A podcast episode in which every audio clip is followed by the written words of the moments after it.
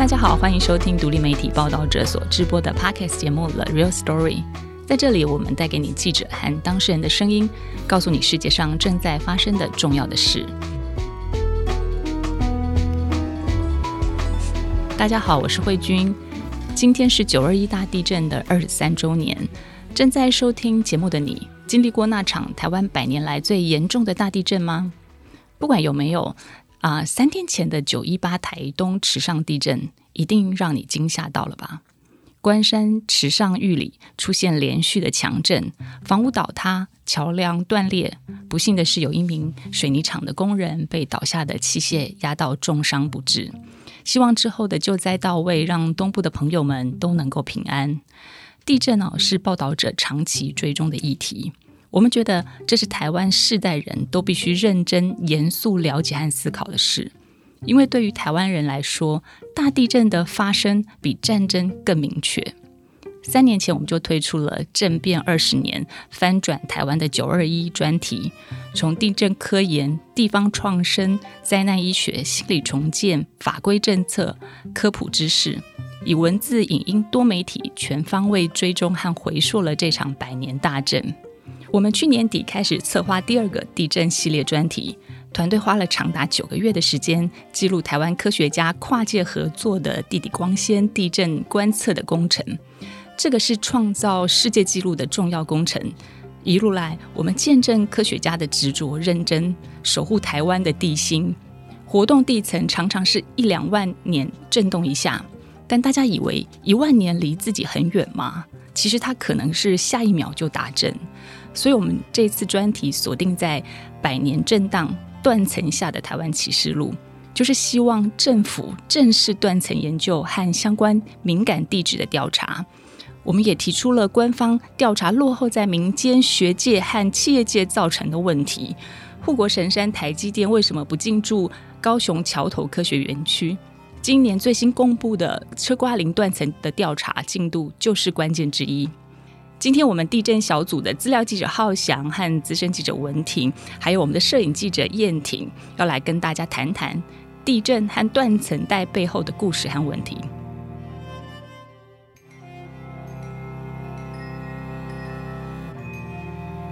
三年前哦，我们在做九二一专题的时候，那时候呃，我问我们的参与专题的年轻同事说：“九二一对你们的印象是什么？”结果我收到答案是说：“那一年我才五岁，那年我刚刚上小学，所以。”百年大地震在他们脑海里的这个时间刻度好像并不存在哦，这对我九二一就开始跑新闻的人有点冲击，但是也更觉得说地震这个资讯必须要在世代传递下去的重要性。但是经过三年啊，我们的同事们投入这些地震科普或者是研究相关的问题哦，尤其像我们的资料记者浩翔，当年五岁的他，现在已经变成我们的地震科普达人。那最近台东的池上地震，大家一直在讨论一个重要的议题，就是说，哎，怎么样区分前震和主震？现在我们就来请我们的地震科普小达人浩翔先来解释这个第一题。呃，根据中央气象局的定义啊，就是如果它在相近的时间，或者是它空间上面很接近发生的这些地震，会被认定是同一个系列的地震。那主震就是在这种呃系列地震里面最大的一个。那我们都知道，在九一七的那一天晚上九点多的时候，发生了规模六点四的地震。隔天，呃，是在下午两点多的时候发生这个六点八的地震。那原本大家其实都认为说九一七的那一个应该就是主震了啦。不过其实是等隔一天发生比较大的地震之后，大家才意识到说，哦，前一天的这个其实是前震。那九一八的这个才是主震，其实这是一个蛮罕见的现象，因为一般假如有这种前震的地震啊，它一般规模并不会都是在比如说六的这种等级，那所以这也是这一次这个地震比较罕见的现象。所以其实大家就知道，在地震的这些预测上面，呃，人类目前其实知识上还是没有办法跟大自然就是完全解答的一个盲点。我们没有办法预测地震什么时候发生，更没有办法精准的预测说现在这一个震是前震还是主震啊。所以就需要更多的研究资料去一步一步的更接近可能理解的地震成因跟它可能的发生。所以研究工作是非常重要的。我们也看到台湾有非非常多世界级的研究，其实没有大地震发生的时候，大家就没有关注。但是三年前，我们接触了马老师团队啊所领导的这些地震科研，我们其实蛮受感动的。所以这次的专题其实长达九个月。九个月前，浩翔跟燕婷还有我们，我们就是有点像见证历史的感觉，看到了非常重要的呃花莲米伦断层的这个断层带上，他们做了最先进的地下。光纤的这个工程，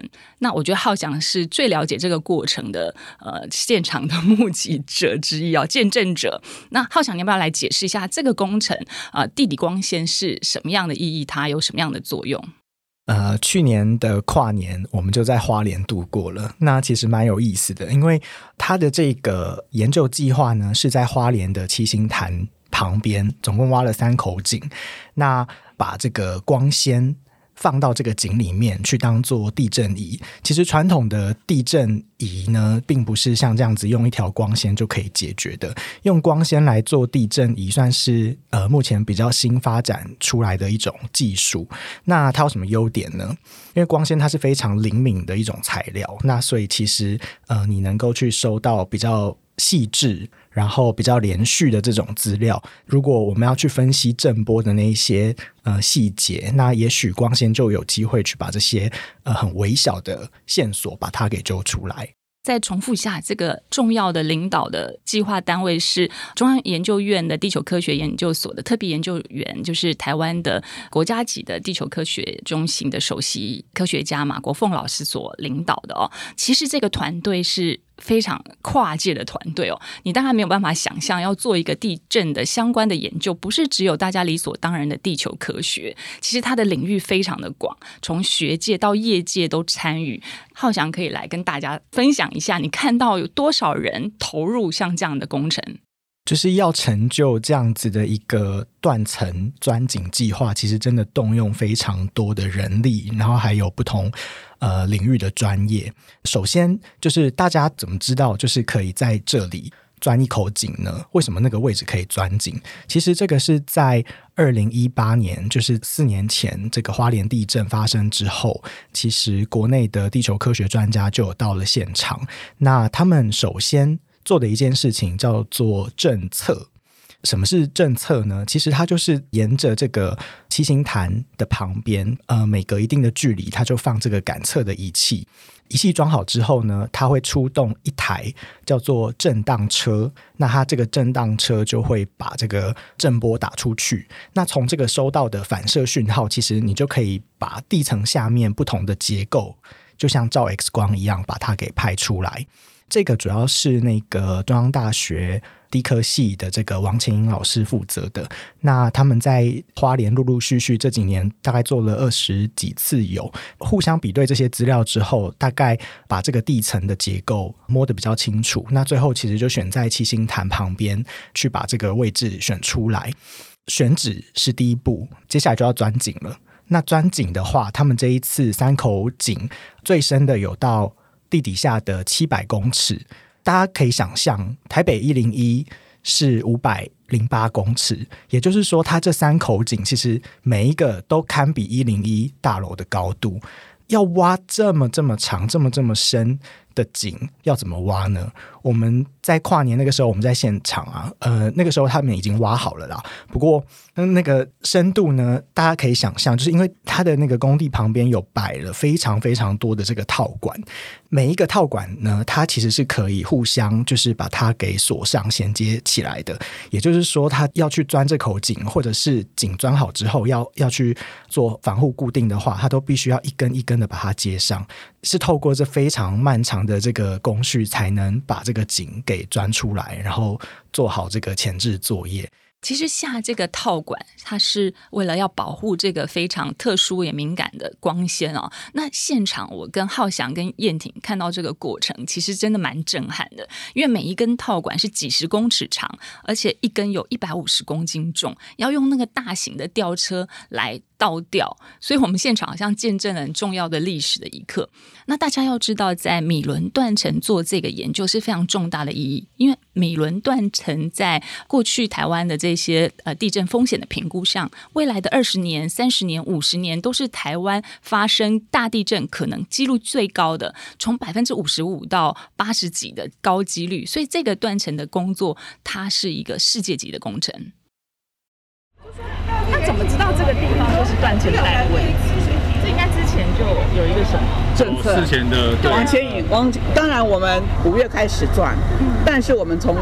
两年前就开始写计划书了，所以两年前就开始寻找哪个位置是最适合的，所以那时候做了很多政策。其实二零一八地震一发生的时候就已经。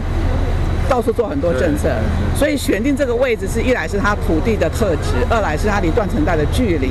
啊。但是就算这块地，你现在看这样，其实折腾了一年，谈了很久。有张老师说还有地主的一些问题。对对对，实际上断层带的位置是本来就知道的位置啊。怎么说呢？早期的政策可能看到一些端倪吧，但是说实在的，震了之后就确定哦，对，就是它了。就知对，但是我必须说，王老师的政策啊。他说大概在有很多可能的可能性，你知道政策是讯号，对。那我们也只能猜测说他应该断层带是在那个位置，但是一钻就一翻两瞪眼。但我必须佩服王健老师，很准，很准，就是因为你说的在上去会看到什么？没有。你会有岩心，对，所以岩心你会看到那种断层带岩心的特质，可能哦，就是我上次看车那个那个上次对那个九二一的那个，就是所以那那时候就算是研心，我记得九二一的时候啦，那时候他们都他们还是学生的时候，他是博士班学生，对对，那时候那个地质学家一直说，哇，宝国凤就算转过去了，你怎么知道断层带在哪哪个地方是断层带？那当然以我证明力学，我说。一个地方在三秒钟破了十二公尺，你转起来，你经常看不到断层在哪里。地震学就真的没救了，来，代表说 you couldn't get anything。那那我们地震学这么大的这么快就破，必须留下一些痕迹。对，如果连那痕迹都没留下，那我们地震学能走到哪里去呢？所以我那时候刚开始只觉得说。我不相信他没有任何东西。对。那或者是我们在钻这个的时候，那个郭立伟也是提到，这边是历史，所以那时候历史学家人都讲说，很多很多历史，它的大石头可能断层带出来都是都是石头，也不见它的断层带。那我想，一百公尺一百年就动一次哎，然后断层已经几万年了。大石头，我就是跟那个郭立伟说，铁石也磨成绣花针了吧？对，果真你看岩心就是像 clay 一样，对啊，所以我就觉得回到正源力学的问题，它就是一个 grain size 像 clay 一样的东西，就直接从岩心就看得到变化，从很多的石头颗粒变成泥状。对，但是我必须说，仔细的证据，但还要再做更多的分析，他们要做。切片啊，做薄片啊，我们只能说断层带在那里，但是这次地震是从那里过，这我们就不知道了。好好好，对，因为它有可能有很多条断层，然后我们钻到其中一条，这条未必是二零一八年花莲地震发生的。所以那时候是二零一八年花莲地震之后更缩小这个范围，确认是在这里这样。也算是长期来说，以地质的角度，花莲这个米伦台地它抬升了嘛，所以这地质的角度，他们是可以断定有断层。有一个断层带，但是因为断层的位置，应该说断层在那，可是你不知道什么时候发生嘛。对。还有它到底危不危险，所以我们才有所谓的活动断层跟不活动的断层。嗯嗯。那但是需要一些定年的证据、定年的资料去佐证。只是因为二零一八年发生之后，这边不是很多地表破裂，加上云雀大楼倒塌，知道它自灾。嗯。自灾应该是很重要的。对啊，对啊，就是刚刚也提到是说，我但是他们这个年纪可能没有，就我们这个年纪统帅大饭店，那真的是我儿时的记忆啊。还有我们第五年会来这边办过。对，我们这边办过。对，所以他倒的时候，那个老板不讲说我们要原地重建，把记忆。回归给大家，然后我的心里在电视上面就说，Oh 不行 no, please don't，因为八十年后，八十年后会再一次这。是一个重复性的事。对，它是一个重复，就是刚刚人家提到，这个很重要。如果地震是一个重复性的行为的话，我们地震研究才有办法做防震的工作。对，如果地震是 random 的行为，我们真的也不知如何下手。所以，如果知道米伦断层某种原因跟海上的这些构造有一些关联的话，那我们把这些构造弄清楚之后，我们可以做预估，就是说，如果未来大地震发生的话，它的行为是什么样子，再再看这个工作。对，虽然是几十年之后的事，但对，没有，就像 TCDP，我们井下地震仪现在已经不不去了。这就是这个计划领导人马老师刚刚跟我们解释这个呃，在米伦断层做这个工程为什么这么重要。那现场我们的记录其实考验也很大，我们时间跨度很长，花了九个月哦。那帮我们拍摄这个整个影像过程的就是我们的燕婷，燕婷也是从跨年就跟浩翔两个人相依为命在那里。呃，燕婷要不要来分享一下你在记录的角度者，你看到了什么？你觉得这次的任务的困难在哪里？我觉得最困难的部分在于，就是要拍地震这件事情，很容易拘泥在震这件事。就是我们要拍的是它的这个工程，可是工程它所在的这个范围其实很小，就是它的这个井，我原本想象这个口径可能很大，但到现场会发现说口径其实比想象中小，然后再来是团队的人数因为很多，所以其实有很多的杂讯在那一边。那变成说我要很清楚的知道说这一个工程在做的重点是什么，比如说这个部分是光纤，这个部分是取岩芯，这个部分是钻井，这个部分是电测。那这几个东西我要去抓到说它最核心的地方在哪里。其实我们当时还考量很多，对不对？我们本来要用那个空拍，对然后 燕玲可以讲讲看，为什么后来没有办法做空拍？对空拍的这个部分，其实我觉得是一件很迷人的事情，因为我们当时知道说它的环境在七星潭的风景区旁边，那同时它也是一个军用的机场。那它迷人的地方在于被这两个环境所包围，但也因为它是在机场的旁边，所以有限航区的限制，就没有办法飞行。当时就想说，能不能去找一些高点来克服这样子。对，所以我们其实一直很想要克服更多的障碍，然后呃，可以呈现更完整的这个工程的过程，就是因为它非常重要，而且它取出了断层带的岩心哦。当然，这个未来还要再研究分析。那为什么取岩心这么重要？岩心重要的原因，就是因为它是一个非常直接的证据。因为地球科学家在做地震研究的时候，一种方式就是用震波的资料嘛，但是其实他没有办法很实际的去看到说，哎，底下到底是不是确实就是长那个样子。岩芯就确确实实是从地底下面挖上来的东西。假如它真的有穿过断层带，那因为断层在错动的时候也会产生很大的能量嘛，那这些比较大的能量可能也会让呃那个石头本身，还有地下的这些地下水可能会产生一些水盐反应，所以它的外观基本上你应该可以看到一些断层错动摩擦的痕迹。那这些变化，科学家就可以拿来判定说，诶，这个能量释放有多大？那它是不是反复的错动？所以岩心其实对于地震科学家的研究来说，真的是蛮大的一个后盾的材料。对，所以其实连地球科学研究者，他们最重要的还是要讲究直接证据。你要了解地球，你要了解地质，你要了解断层，你才能够更知道地震可能在这个地方形成的过程，它可能造成的跨度是怎么样。所以，我们这一次还有另外一个资深记者文婷加入我们的专题啊、他一一来就找到这个专题的正央，在第一篇推出了地震断层带的官方跟民间的这种认知跟态度的落差。那不幸是，就是台东大地震，其实大家就发现这一次九一七、九一八可能出现一个未知的断层哦。所以我们的专题那么切合这件事情，并不是一个盲目的赌注，是因为我们这么多时间来去做的调查研究，知道地质调查跟活动断层这些相关的研究，对我们防震这件事情有多重要哦。文婷要不要来讲一下你这次新闻的发现？因为我接到这个任务之后呢，其实我也想说，我们要怎么用一个大家能够理解的方式去理解断层到底是怎么一回事。好，那断层还有很多不同的性质。我跟浩翔其实找了很多的老师，想要先了解说我们从哪个部分去切入可能会比较直接，或者说他们建议的方向。那时候我们找到台大的陈文山老师，那时候我们找他的时候，他已经快退休了，学校已经准备要帮他办一个欢送的茶会，然后他还是很认真的跟我们说。他虽然要退休了，可这件事情他很担心地震这件事情的研究没有人接续下去，他就直接跟我提说，因为今年一月地调所公布了一个侧瓜林断层，它是一个每年都会逐渐滑动的一个潜移的断层。那潜移的断层虽然它持续的释放能量，可是对于地表上的建筑物，它是会有一个逐渐的破坏性的，尤其是这个车瓜林断层经过了高速公路国道三号。然后经过了高铁，甚至现在目前是正在计划中的那个桥头科学园区的正下方。那问题其实很大，因为他会觉得说，如果我们没有做好一些地址的调查跟评估，其实会影响到很多的重大建设。然后这一块区域正巧也是目前执政党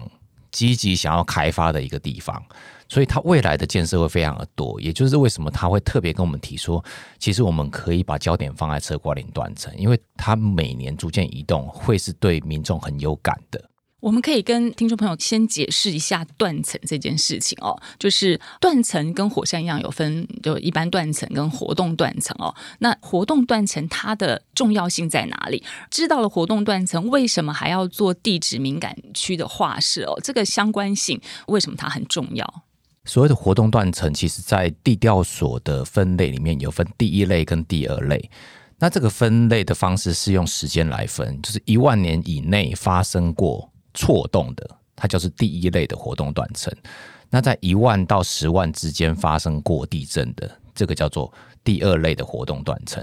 那不代表说第一类一定比第二类严重，因为那个只是用时间的轴距去。分类它的不同的类别，好，那第一类跟第二类，它最关键的还是在于说，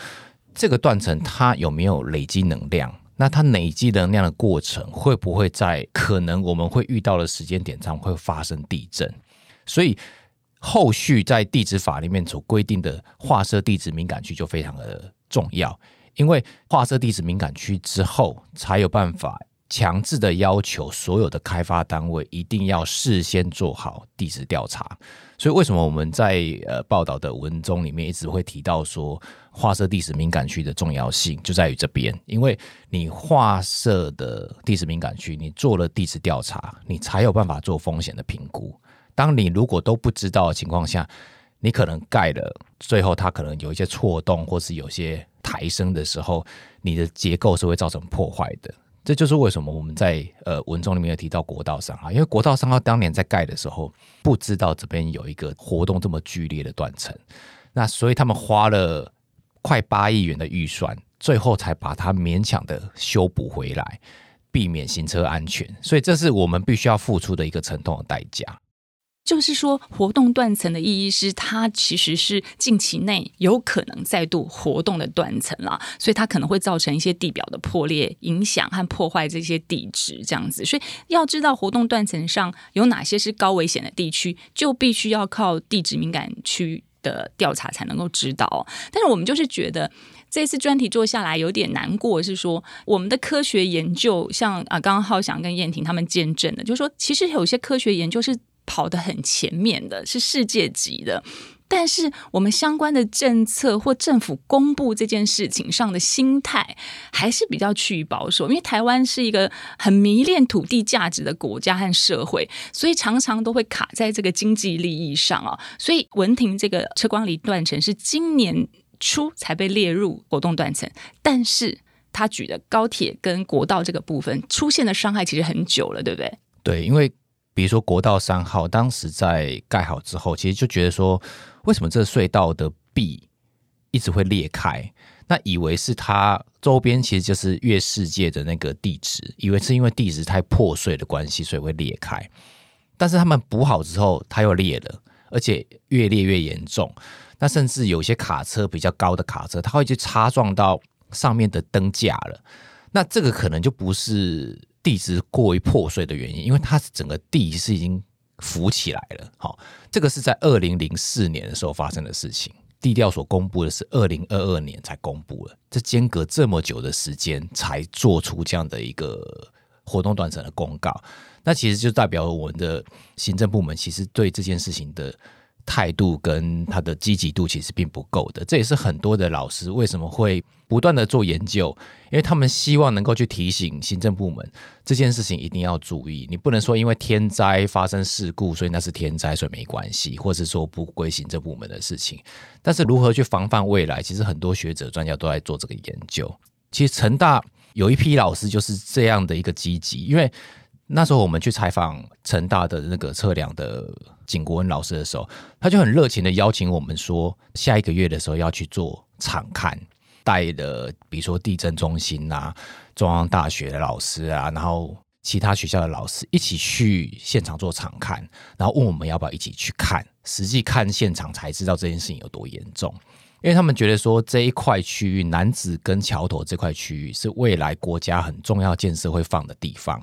那当政府不做的时候，他们身为弟子的学者，他们觉得他们有义务要做这件事情，所以他们正在撰写计划，组成团队，准备要去争取经费，而来要来研究这一块区域。其实这个就让我们看到，就是说民间或者学界其实很积极在做这件事情，也是我们这一次为什么想要凸显出来，因为我们的行政部门其实是动作相对是慢很多的。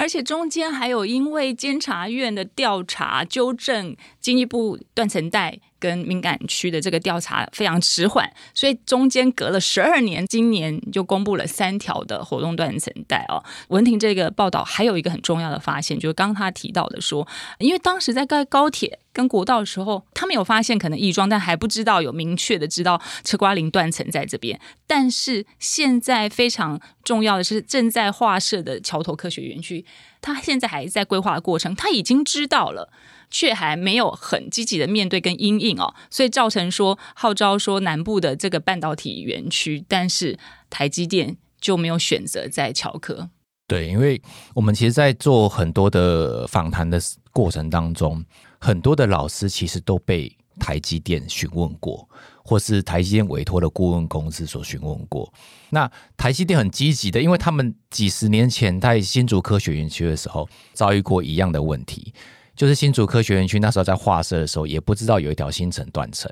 那是后来新竹园区在扩大的时候，才发现这里有一条活动断层。那找了台大的陈文山老师去挖沟，才确定它的位置。所以台积电这样一个跨国的大企业，它其实非常的谨慎，因为它之前发生过一次了，所以这一次他们就特别的详细的去做调查。那他确定这个地方确实非常有可能有机会有一个潜移断层的时候。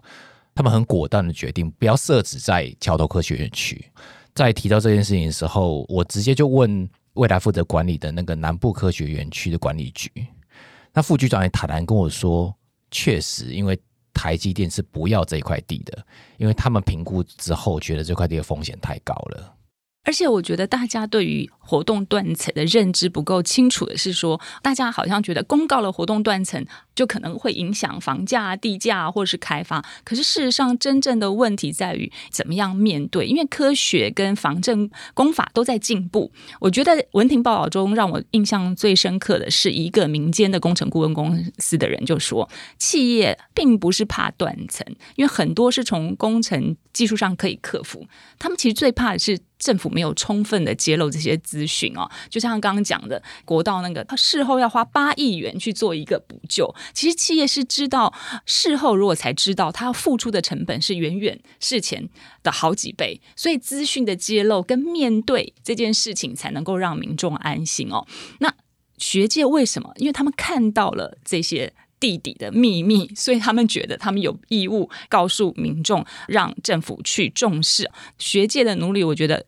浩翔可能是最清楚的，因为他这一次工程哦，他接触了非常多跨界领域的呃学者，而且浩翔是我们很厉害的多媒体的数位记者哦。从之前的火箭，大家印象很深刻，到呃南横的通车，这一次米伦断层这个地底光纤，他也做了多媒体的结合。其实我觉得他自己应该心里深深的受到了震动哦。这一次的报道真的是访了非常非常多台湾地球科学界的老师，然后我也觉得，就是每个老师他的领域真的都是博大精深。最有感的大概就是说，采访了很多东西回来，那每一个其实都是非常专业的。那你其实要把那些内容消化好，再转译给读者，其实这是一个蛮漫长的过程。不过中间我觉得也蛮感动的，因为你才意识到说，要成就这样子一个在七星潭旁边的断层钻井计划。是要花到多少的人力才有办法来做这件事？非常多的领域都一起进来，就是他们真的把这个井给用的非常透彻，就是各式各样的研究都在这里进行，可以在非常有限的经费之下，看是不是能做出世界级的研究。所以这一点我觉得是蛮感动的。那非常有感的一件事情是，我在今年六月的时候有去参加他们每隔几年的时间会有所谓地球科学的。年会，那米伦的计划呢？他在这一次的年会中，他也有一个专场。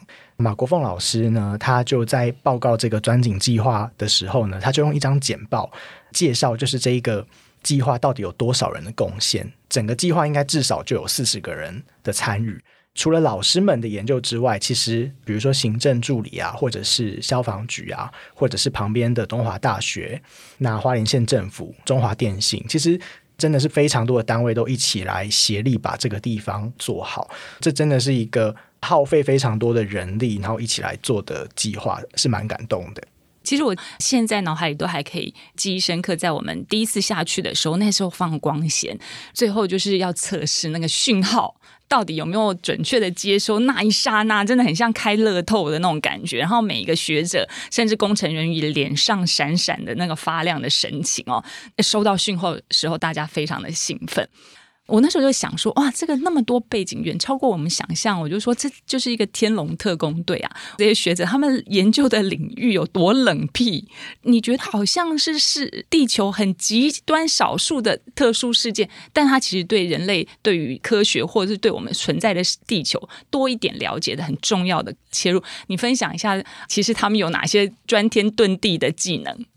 好，呃，我们有写一个人物篇，那也邀请就是大家就去呃仔细读这个文章。那我自己可以介绍一个我觉得蛮特别的，是中研院地球所的副研究员黄信华。我觉得他真的是堪称就是地底结构的摄影师。他的一个专业就是利用这个震波的技术去把。呃，地底下的构造像拍 X 光一样给照出来。呃，黄兴化老师他在呃之前在美国的时候，就曾经用这样的技术去把黄石国家公园下面的岩浆库给拍出来，那就找到一个比原本人们已知的岩浆库还要更大好几倍的一个构造。那这当然对。整个防灾的研究就是非常具有参考价值的。这样的技术其实呃带回台湾之后，呃，他在前几年的时候也有做大屯火山下面岩浆库的。研究，那研究结果呢，就是找到这个岩浆库，而且呃深度呢还比大家原本预测的还要浅上许多。不过当然这个跟风险还是要分开来看啦。不过就是像这样子的技术，其实有助于我们去看见那些未知的东西，因为真的跟地球的尺度来比，人类真的知道的事情还是太少了。但是这些科学家就是用各式各样的。现有的技术尽量去解开这些谜底，个个都有不同的绝活，这样子。对，杏花我们就形容他就是帮地球在做健检的人，因为他又帮他照 X 光，又做听诊，呃，所以在他们眼中，地球是一个有生命的物体。那我这边自己参与的是，其实这个工程。不只是学界，我觉得连业界都很热血。我们在现场就是看到了一个工程公司、科学公司的老板，他亲自去监工。这林伯修林老板，马老师口中的林老板，哇，出现的时候，我觉得最吸引我的是他的工程帽没有。打自己公司的名字，他的工程帽打的是车龙普断层两千深钻计划的这个字样。我说这就像是一个好像光荣战士的他的徽章哦。所以虽然是业界呃要在商言商赚钱，这是理所当然，但是他用赔钱也要做这种呃深钻的工程。当时车龙普断层的计划在国际团队是不被看好的，觉得台湾没有经验、没有经费是不可能做起来的。那林老板自己。在车龙埔断层的大坑的山区，这个货柜屋住了三年整整。完成了这个计划，跟团队协力达成。然后这个车龙埔断层是台湾可能是单一计划产值最多厉害的国际论文的研究，然后也让台湾团队走到世界级哦。这个过程我们觉得非常感动，就这一次这些经验转移到米伦断层，所以我们的整个团队的进步是在很前面哦。那燕婷记录了下这一切哦，就是这一次的人物。场景都非常的多，你自己有最感动的呃画面或最震撼的画面是什么？最感动的画面应该就是在呃这个工程刚开始，二零二一年底的钻井的区域这样子。你到现场第一眼会看到就是大型的工程机具嘛，然后你会看到嗯很多的人们他们脚上被。当天刚好下雨，然后被泥巴沾染这样子，可是就是还是奋不顾身的要前往自己该站的位置这样子。那我觉得很迷人的是，这个工程因为时间有限，他们想要争取在这个年底到来之前先完成到一个阶段。印象最深刻的是晚上的时候吧，那个灯光打在那个井口的边缘，然后人们在那边围绕着的感觉，很有一种剧场的一种风景。然后因为 每一个工程都跟这个井本身有关，那也都是一个物体要下到这个井里面，所以常常会有卡住的状况。然后每一次卡住，他们都有一个既定的 SOP 要做，这样子，它可能是焊接，它可能是拉起来再旋转。我觉得要在一个有限的工程区域里面去做这个拼搏，是一件还蛮能感动的事情。对，其实我们这一次真的非常多的图像配合我们的文字报道跟啊一些独家新闻的发展，我自己是觉得，我希望留存下来的是，希望大家可以记得为台湾社会跟呃地震科学努力的每一个面孔。那当然，地震为什么重要？它影响到台湾人每一个人的家园，所以我们其实还有从。家族宿民的角度去看这种地震造成的影响，他们家族的一些变化，写一些人物的报道，其实这一篇也非常感人哦。所以这一次我们其实呃，除了文字记者，我们连 Podcast 小组的制作人，他现在在旁边录音，可是他也是第一次跨组去做文字的采访哦，跟燕婷又完成了另外一个家族传承的这个呃地震的写实的人物故事。其实婉珍她呃去发掘了两个，我觉得。都非常精彩，可能 p a c k e s 的听众们之前有稍微听过了这个故事，但是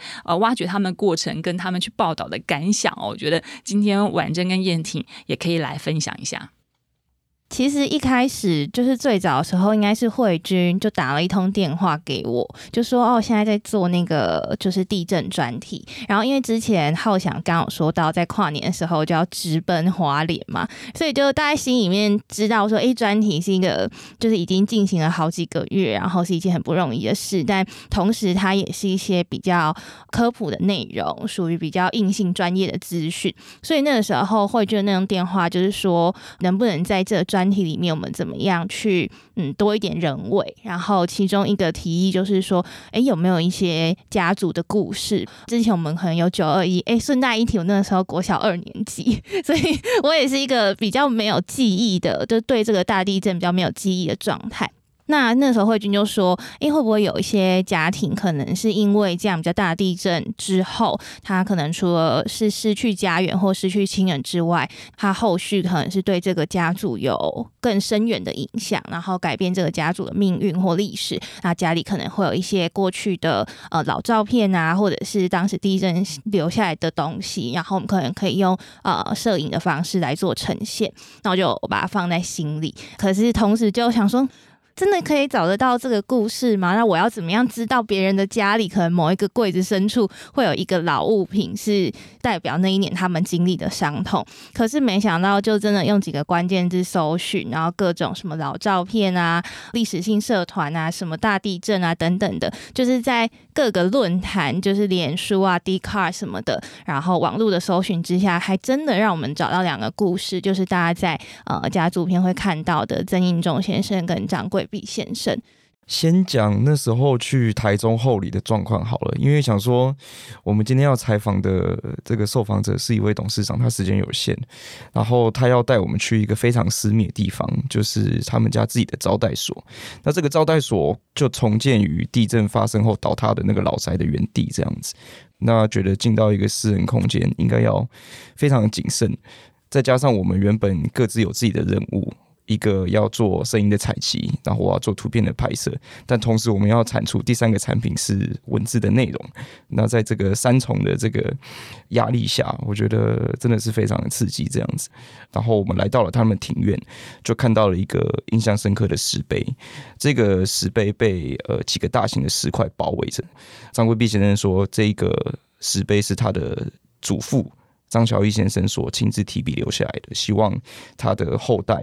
看到这个石碑，就能够想起一九三五年曾经发生的大地震是如何影响他们家后来的状况。这样子，就三年前我们采访马国凤老师的团队，那时候老师还在中央大学，我跟浩翔跟另外一个同事慧珍，嗯，还吃了人家的便当，防到不想离开哦，收获非常丰富。三年前老师讲的一句话，其实就是非常的让我印象深刻。我觉得不管啊有没有发生地震，都一定要持续让台湾的社会 了解地震的防灾意识的重要。就是老师讲到，其实平均每三十年台湾就会发生一次大地震，所以一个台湾人一生就是会至少经历两次大地震。所以当时婉珍跟燕婷的任务就是，我们其实是希望把。台湾人每一个人的成长跟家族都会有一次大地震这个印象跟大家来对话，所以啊，刚刚燕婷讲那个张贵碧的家族，他们其实张家在台湾是十大家族之一哦，是非常有丰厚的历史。可是祖父给他们的并不是说要继续的呃升官发财，祖父给他们的家训只有。永远不要忘记天灾的教训，这真的非常让人家震撼哦。然后，呃，另外一个是我们的老前辈啊，曾一中先生，他是一个老记者。九二一的时候，就明明退休了，还要拿着相机去记录当下的灾情。所以我第一次跟曾先生通话的时候，就也是问他，哦，所以那时候为什么会想要马上拿起相机啊什么的？他才说，哦，他是记者，想说还要不要写稿给报社。后来我就问他说，那篇稿子你还有没有留着？然后他就说没问题，我马上传给你看。然后就看到那个泛黄的报纸简报，然后上面还写着八十八年的九月二十二号，就是在地震的隔天看出的。其实就是曾先生的这个呃故事，让我最感动的是他在震后可能对生命有新的体悟，然后去念了生死所，他的论文产制出来之后，他也是拿到祖先的坟前去祭拜。我觉得那句话让我非常感动，他说：“你们的辛苦我都帮你记录下来了。”虽然可能呃，听众已经有一些人已经听过他们两个呃上一次的 podcast，可是我还是非常推荐大家再去从文字还有燕婷的照片的图文故事，再去看一下这两个家族的故事，那个画面其实是让人家非常有感。所以台湾的庶民史，我觉得其实。嗯，真的就是一个人民跟地震对抗的历史哦。那刚刚在讲九二一这个一百年最大的地震啊，浩翔是五岁，那只有一个比较成年的，就是文婷啊。文婷要不要讲一下你自己作为呃比较有记忆的这个大地震的见证人，然后现在真正参与这次的地震的专题，你对地震又有什么新的理解跟看法？我那时候是刚进大学。应该我印象没有记错的话，应该是新生训练第二天吧，就遇到大地震了。因为那时候是刚来台北，然后就住在我表哥家，我就跟他轮流。因为那时候限电，我们一定要先赶着回家去洗衣服，因为你只有两个小时的电可以用，所以要赶快洗那个衣服。那时候其实就一直听着广播，然后那时候我刚进大学，那想说。哇，这些前辈太厉害了！那可以在这么短的时间就赶到现场去报道所有的事情，跟所有的伤亡啊，然后传出最第一手的讯息出来。那时候就觉得说，哎，当记者应该就是要这样子。所以其实之后我出社会之后，其实对地震这件事情是很有感的，因为我知道到时候如果突然发生了，我该要做什么。比如说，像我的车上，我就一个车充的那个可以充电脑的装备，我都一直放在车上。那之后，因为我有机会，我可以去跑到气象局，所以我会对地震有更进一步的了解。所以这一次我在做地震题目这一件事情的时候，其实我就在想说，到底要怎么去呈现，让大家知道断层跟地震的可怕？那台湾是绝对免不了这件事情的。那你要怎么去让跟它共存？所以我们其实试图的去，比如说点醒行政部门，那去告诉他们说，民间做了多少事，我们能还能做什么，可以让它更进步。比如说，呃，最近因为报道出来之后，其实就有一些采访过的朋友或者专家已经传讯息跟我说，在花莲，我们的救灾已经比二十三年前好太多了。你看，我们那时候就立刻有救难犬，可以赶快进去确认那个人在哪里。怎么样去把它捞出来？然后有民间专家就传那个三 D 图给我，说他们立刻就可以用空白机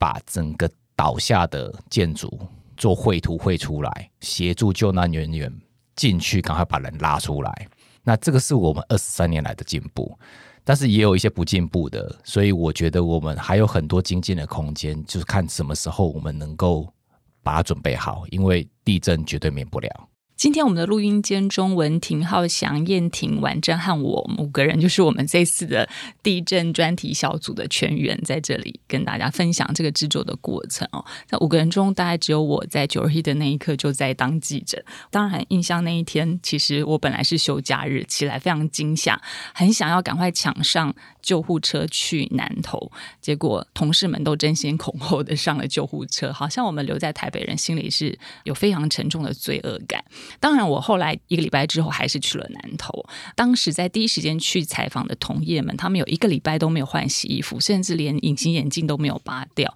当时的呃传输不像现在网络非常通，是要拨接传稿，所以必须要去跟警察局借用。那刚刚文婷讲到二三年台湾的进步，我其实是非常有感的，因为九二一那一年的这些救灾体系是非常非常混乱的，甚至。不知道灾区到底情况是怎么样，所有的救护车或是医院单位抢进到了南投现场。甚至造成了当地的混乱，因为大家完全不知道当地的状况。那这个过程历历在目，而且我们常常是边看着画面边流泪边发稿。所以在这次的专题，我觉得有一个非常重要的核心，就是从三年前的九二一专题到这一次的啊断层带的专题，其实我们都很想要让大家知道，呃，我们看到做研究的人。这是非常重要的领域，但是没有发生地震的时候，他们的资源非常少，包括马老师他们的从呃车龙普断层到这次美伦断层，他们的经费都非常的窘迫，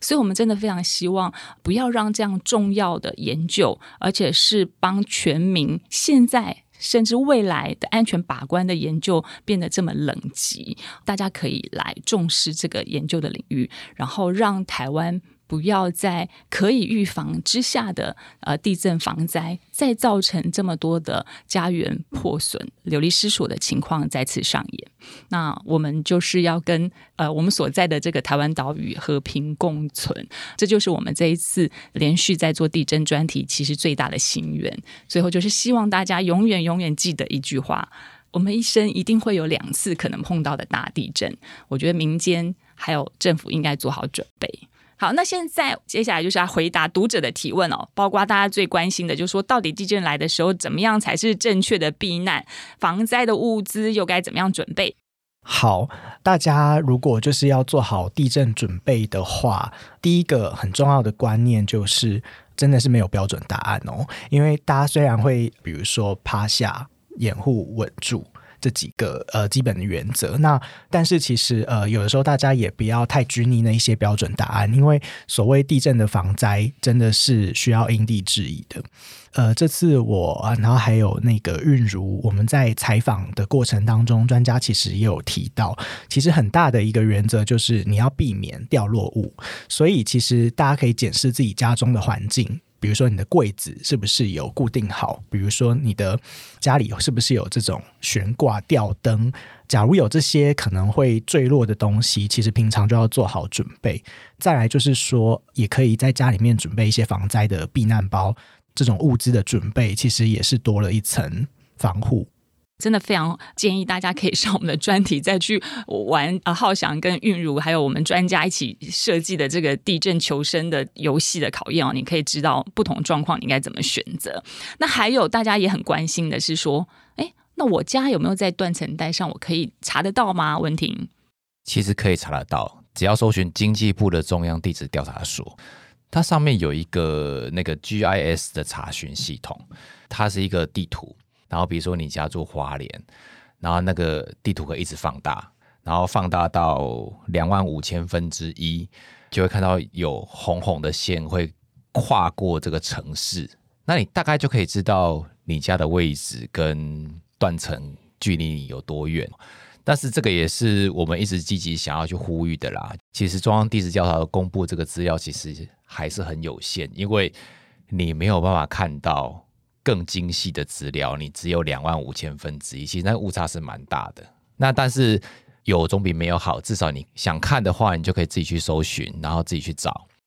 还有呃，读者来问哦，说呃，像日本他们一直有在为东京可能发生的一些大地震啊做一些准备哦。那台湾政府有没有规划一些相关断层比较活动地区的一些预防的措施和规划？因为在九二一之后，我们的建筑物的防震系数就提高不少了，所以。现在的地震，除非遇到六以上甚至七，才会有比较大规模的坍方，或者是说房屋倒塌之类的问题。现在目前的建筑法规或是建筑的强度，应该是可以做到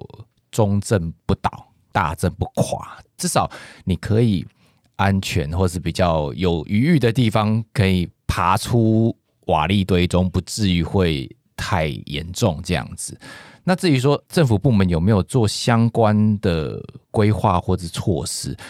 其实比如说一些地震的演练啊，应该大家都会有印象，所以其实还是有了。当然我们不能跟日本比，因为日本已经公布了两千条的断层，它不忌讳公布断层，也不忌讳让你知道你家旁边有断层，为了就是希望你能够提高警觉。那台湾这部分其实还有很大的进步空间。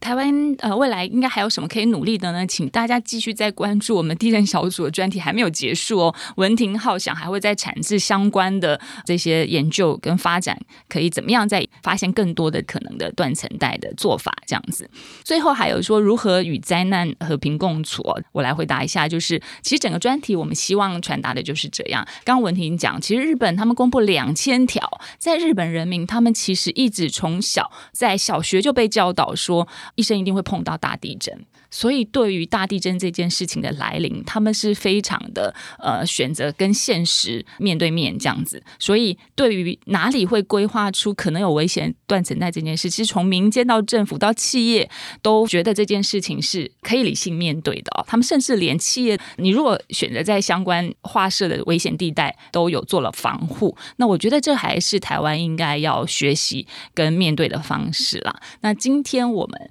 所有的地震专题的。重点发现跟我们幕后采访的一些心声，还有读者回答，希望大家一起来面对怎么样跟台湾岛的这些断层带和平共处。以上就是今天的节目内容，希望你喜欢这期节目，或这期节目对你有帮助的话，除了分享给更多人知道，你也可以到松安 A P P 或者报道者官网捐款支持我们。谢谢你的收听，我们下次再见，拜拜。